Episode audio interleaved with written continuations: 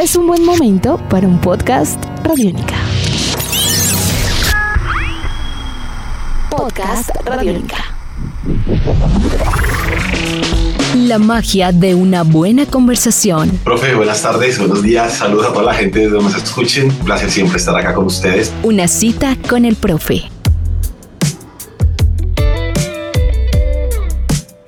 En el año 2018 apareció en el mercado independiente colombiano el álbum 1995, un disco que desde el soul, el RB, el rap nos demostraba el valor, el coraje y la rebeldía natural de un artista nacida en el Chocó, quien en ese momento tenía un importante proceso de crecimiento en Medellín, Antioquia. Ella se llama Maviland. 2018-1995. En el 2021, plena pandemia, Maviland logra producir, crear, componer y por supuesto presentar su trabajo musical Niños Rotos, Niñas Rotas o Niñas Rotes. Un trabajo donde también explora, además de lo citado, RB, soul, funk y hip hop, géneros tan arriesgados y tan muy bien interpretados por ella como el trap. Hoy, en una cita con el profe podcast Radiónica, tenemos el honor de presentarles a ustedes una conversación con toda una gran artista. Sean ustedes bienvenidos y bienvenidas a una cita con el profe podcast Radiónica. Ella es Maviland.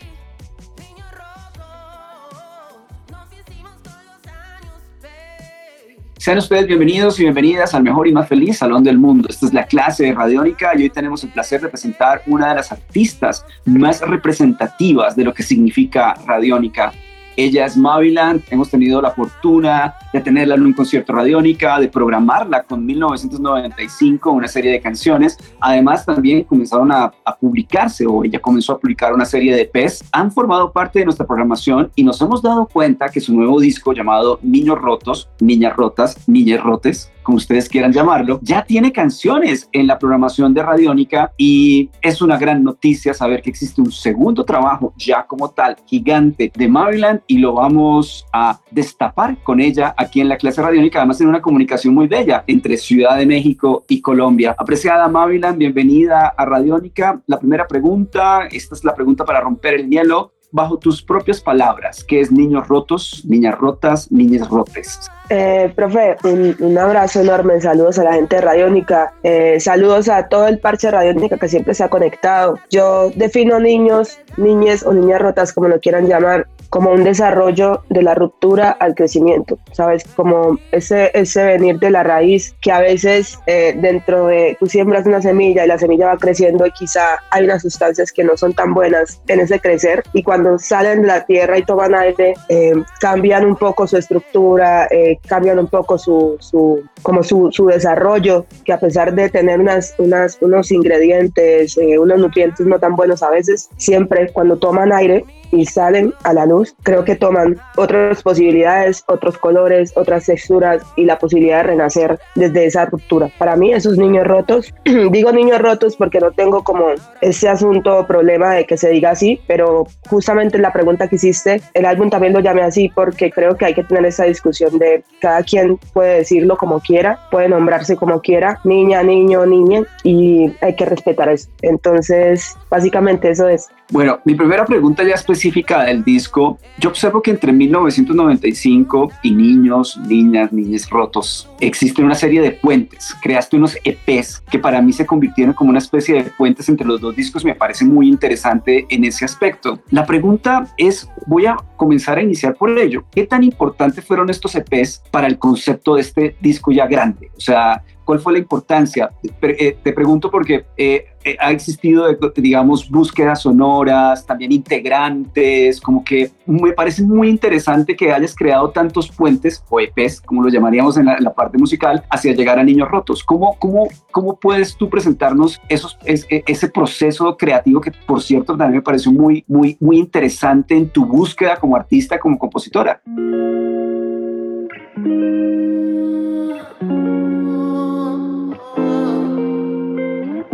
Rey, mira, es que ha, sido un asunto en, la vida muy cambiante. Digamos, a mí en 1995 me puso a girar, me puso a ir de un lado a otro, me puso a entender también las dinámicas del universo, de la música, de muchas vueltas muy fuertes. Eh, llega la construcción de estos EPs, digamos, yo ya eh, con el equipo con el que estaba ya no estaba muy bien, entonces estos EPs también creo que tienen un poquito de esa carga energética. Eh, eh, los EPs eran un asunto más de una apuesta a, a, probar cosas, digamos que eso también creo que hace parte de, de, ese no conectar con el equipo anterior, porque ya yo quería probar muchas más cosas, eh, irrumpir en los, en los, en los, como los momentos eh, de los géneros musicales, las fusiones, etcétera. Y digamos que también entiendo un montón que toda la vida tiene un cierre, ¿no? Entonces como que siento que se cierran muchos procesos personales míos, musicales, etcétera, y se abre una amalgama de colores muy impresionante para, para crear. Yo entro como en ese punto de está increíble empezar a probar y seguir creando porque eh, creo que de alguna manera se puede volver muy fácil usar una estructura base que ya conoces para hacer música. Eh, tampoco es como que hacer música sea lo más complicado del mundo, siempre y cuando tú le metas amor y le metas dedicación. Tú puedes seguir una fórmula de alguna manera. No creo que exista una fórmula exacta, pero si hay unos elementos como cuando tú vas a hacer una sopa, tú la sabes hacer con unos ingredientes y tú sabes que así puede funcionar, pero nunca vas a ver igual. Entonces, como que en ese, en ese andar, eh, también viajar, llegan giras, llega mucha gente al proyecto a tratar de sumarse, otros a tratar de hacerse sentir como, ay, me necesitas, como pasa mucho en esta industria, que, todo el mundo le dice a uno, me necesitas, pero cuando ya tú hiciste algo, ¿no? Entonces, entender un montón de dinámicas, siento que empezó a hacer un, trabajo eh, en mí, como de no voy a, a agarrar presión de nada, no voy a pegarme a nada, voy a soltarme más bien. En ese asunto también como que se cierra un ciclo con un equipo de trabajo y empezamos otro ciclo que era, bueno, ahora hay que traer a un equipo nuevo y nunca fue así. Llegó, llegaron eh, unos músicos increíbles, eh, eh, estudiantes también de Bellas Artes en música, pelados con muchos sueños, con mucha energía, que creo que también de alguna manera eso también como que me conecta de otras maneras con la música. yo siendo más empírica, ellos siendo más académicos. Entonces como que también empiezo a adquirir una responsabilidad de, bueno, eh, si yo fuera fanática de Mavilan, quizá que querría, pero me pongo en el lugar de, yo siento que como Mavilan tengo un gusto por la música, por mi música, escucho mi música. Entonces ahí como que empieza a surgir naturalmente este puente, que fueron los EPs, Deep Soul, que fue una locura con tanto específicamente. Luego llega Neo Soul, que, que tenía canciones como que rápido y que la gente como que empezó a entender que yo podía hablar de otras cosas. Ahí empieza a surgir eh, una serie de composiciones que, que, en ese momento no salen. Llegó la pandemia. Eh, a mí realmente sí me dio muy duro porque yo tenía una gira inmensa por todos los lugares que tú te imagines y fue como, ya no vas a salir de aquí, te quedas en tu casa. Entonces, artísticamente personalmente sí me, eh, me complicó un poco como entender y allí empieza la construcción de Niño Roto, ¿sabes? Ahí empieza la construcción de un proyecto muy lindo, grabarme yo misma en mi casa y que quedara la primera toma o la segunda toma en canciones como Hey Mami, no fui capaz. Eh,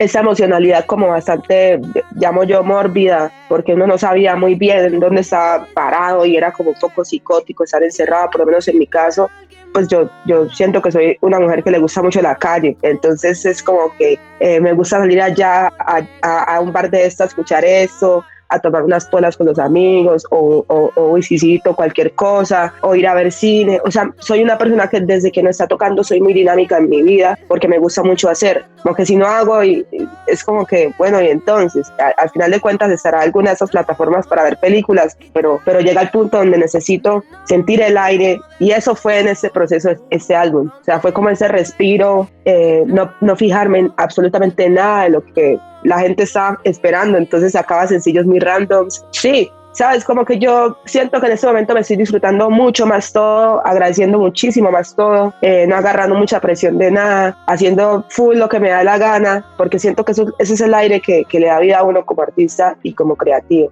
Nos acompaña Mavilan hoy en la clase radiónica, está presentando Niños Rotos, Niñas Rotas, Niñas Rotes. Creo que aquí hay un precioso ejercicio como es la vida, sin lugar a dudas. Mavilan, eh, yo escuché el disco completo y yo escribí, la primera palabra que escribí cuando terminé de escuchar el disco fue libro. No solamente porque existe un prólogo, una intro, un interludio, sino siento yo que aquí hay un libro. Aquí hay un libro y hay una serie de exposición de cotidianidades que me parecen muy honestas, muy bellas, y yo lo primero que escribí, te lo juro, escribí libro. O sea, me parece que tiene una construcción muy bella como, como un libro sobre nuestras cotidianidades, como, es como un libro de crónicas. Me parece muy bello ese concepto cuando comienzas a, crear ese interludio tan bello, que también es un interludio bello, la intro que por sí sola ya es un statement interesante, eh, el prólogo, eh, para ser preciso, ¿cómo sentiste esa construcción del disco en ese sentido? Porque en una época donde se han perdido los discos, veo que has, has, has abordado el disco con un respeto muy grande por, esa, por esas narraciones que tiene tan fuerte el álbum.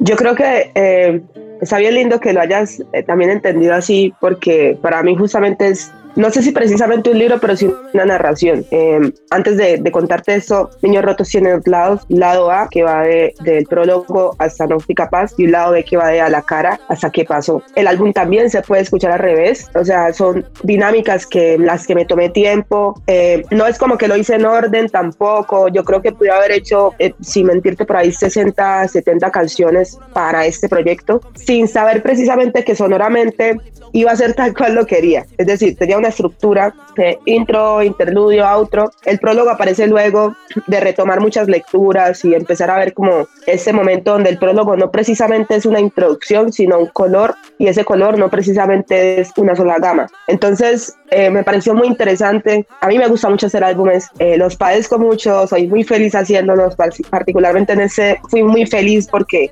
em, me dio la posibilidad de, de experimentar desde, las, de los, desde los puntos de los muchos niños, niñas o niños rotos que tú puedes ser o que Mavi puede ser. Hay muchas canciones de este álbum eh, que fueron impro, creo que la mayoría del, álbum se fue muy improvisación, eh, como ya de estudio decir, bueno, eh, ya no quiero ese pedazo quizá, pero el resto va a quedar, ¿no? ese asunto de jugar, ese asunto de escuchar mucha música que no fuera a hacer referencia, sobre todo la música a la que no quería que se pareciera, no mostrarle el proyecto a nadie del equipo hasta que estuviese listo. Fue un reto muy difícil, fue un reto muy consciente de, ok, vamos a mostrar las dos o tres canciones que creemos que hay que escuchar, pero eh, vamos a hacer este proceso de escritura eh, desde lo, la improvisación, desde las melodías, desde sumarme a las coproducciones o producir en un par de momentos o simplemente hacer cambios desde la producción vocal. O sea, como todo un reto pero, pero conmigo, ¿sabes? Entonces siento que se volvió un proyecto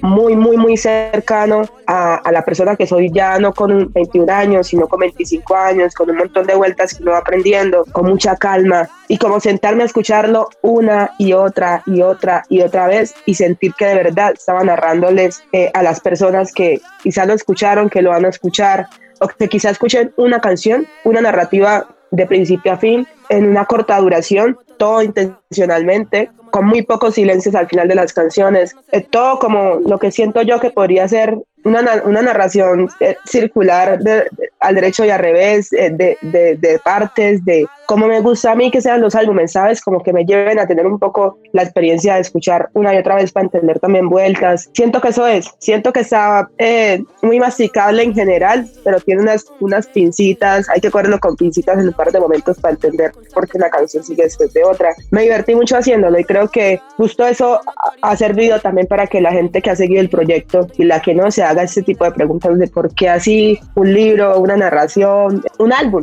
Es que para mí eso es lo que es un álbum. Disfruto mucho hacer álbumes, proyectos completos. Eh, me divertí mucho enredando a la gente con los lanzamientos previos porque nadie entendía hacia dónde iba a ir esto. Y eso es lo más lindo, que la gente luego diga como, ah, no tenía nada que ver de lo que yo estaba pensando, entonces vamos a escuchar. Eso es lo que me llena también mucho, me divierte, me levanto con mucha motivación a hacer esto todos los días, y entendiendo también que hay que tomarlo un poco con calma, independientemente de todo lo que se te diga, y seguir trabajando. Eso es lo más hermoso de Mira cómo todo ya ha cambiado. Mira cómo todo es un incierto. Respeto por la vida no se tiene, me siento viviendo en Tennessee. Estamos con Mavilan. Y yo, yo, yo quería hacerte una pregunta en particular. Yo siento que es una etapa es una etapa muy seguramente por la pandemia que aún tenemos, por el proceso.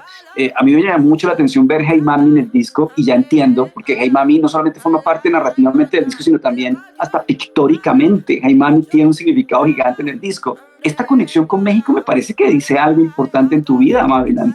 De hecho, anoche, justo que me acosté ya como que más tranqui, porque ayer fue un día, fue mi día dos, pero realmente mi día uno en Ciudad de México justamente estaba pensando eso, ¿sabes? Como que siempre cada proyecto o cada álbum en su momento más importante toca México. Eh, creo que es una conexión natural también por el tipo de música que se escucha acá. Yo iba como en el transporte que nos estaba eh, llevando a diferentes lugares. Yo decía como, ok, las melodías, eh, como la sonoridad de la ciudad, el silencio a veces en la noche de México, Ciudad de México. Yo decía como, ok, quizás esto, porque no creo que las cosas se conecten porque un día se levantó, no sé, uno y, ay, venga, crucemos todo por aquí, por allá, ¿no? Todo fue pasando nosotros recibimos una invitación a, un evento acá em, que ya si se daban a saber la otra semana y fue como, ok, hablamos con el equipo de, de México, Estados Unidos, eh, de Seat House, que es la gente que está haciendo booking y co-management acá y, entonces dijeron, ah, bueno, entonces puedes venirte unos días antes y nosotros sí. Y, yo literal salí del lanzamiento el 30, estuve dos días muy activa eh, y me dice eh, mi manager, oye, hay una posibilidad de viajar el 5. Y yo, decí, yo les dije, denme dos días como para descansar. Y yo dije, ah, ya descansé toda la pandemia, vámonos, ¿no? Y llego acá y me dicen, ya tienes esta fecha, hay eso, hay lo otro, etcétera. Le decía a mi equipo, yo no puedo esperar que me llegue nada sentada en, Medellín. Uno no, no puede esperar que las cosas le lleguen, uno tiene que ir por ellas. Y México de alguna manera muy circular termina siendo un lugar, ¿no? Eh, yo creo que es de los lugares en que probablemente me va a tocar estarme moviendo, en algún momento quién sabe si, si venir hacia acá a establecerme un tiempo, eh, que es una cosa que antes no la pensaba, que yo decía, yo no me muevo, no me muevo a Medellín,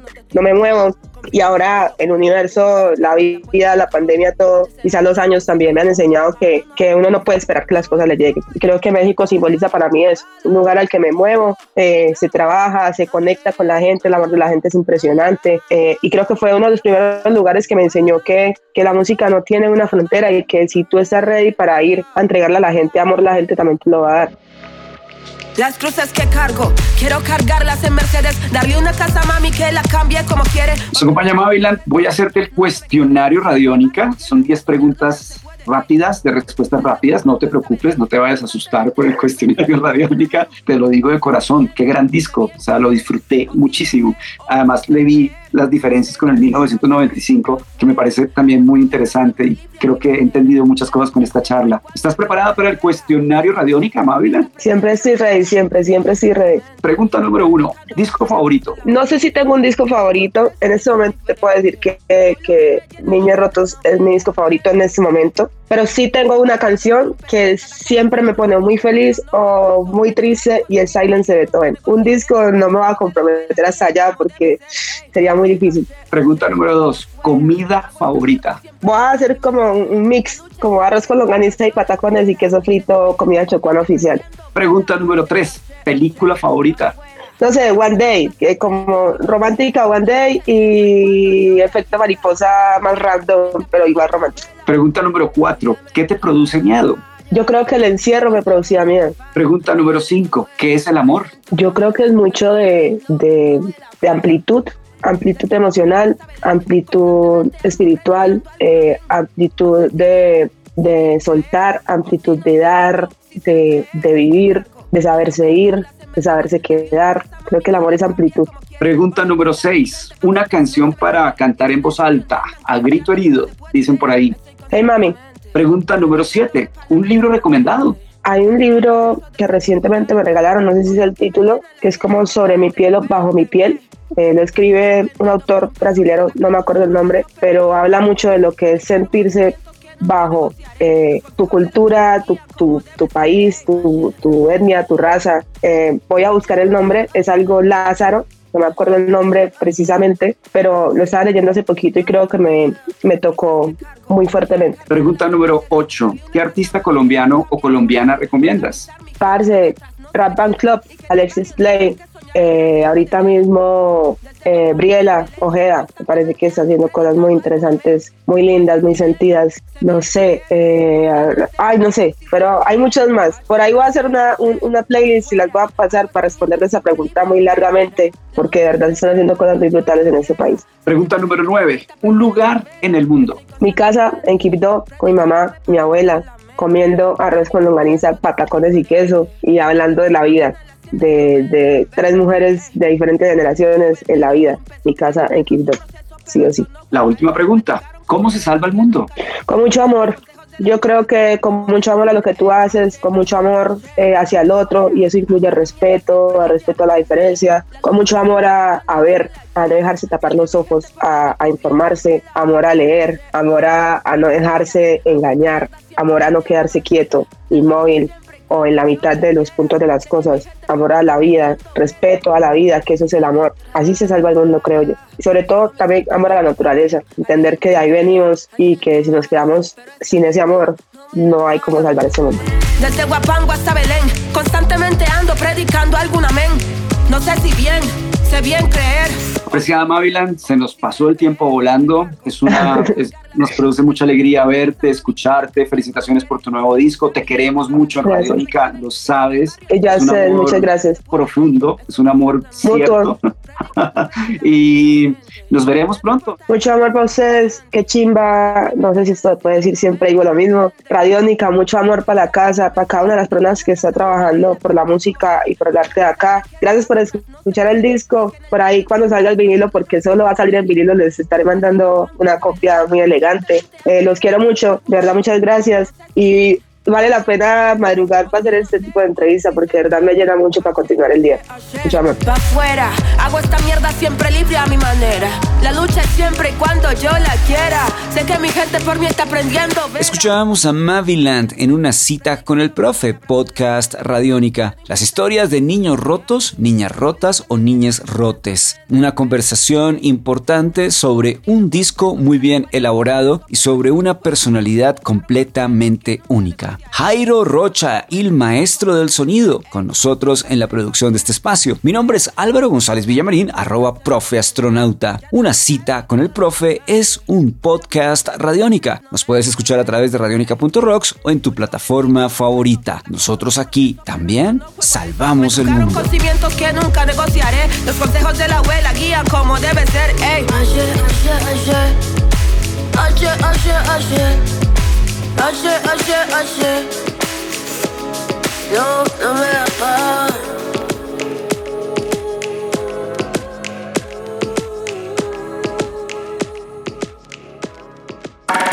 Nuestros podcasts están en radionica.rocks, en iTunes, en RTVC Play y en nuestra app Radionica para Android y iPhone.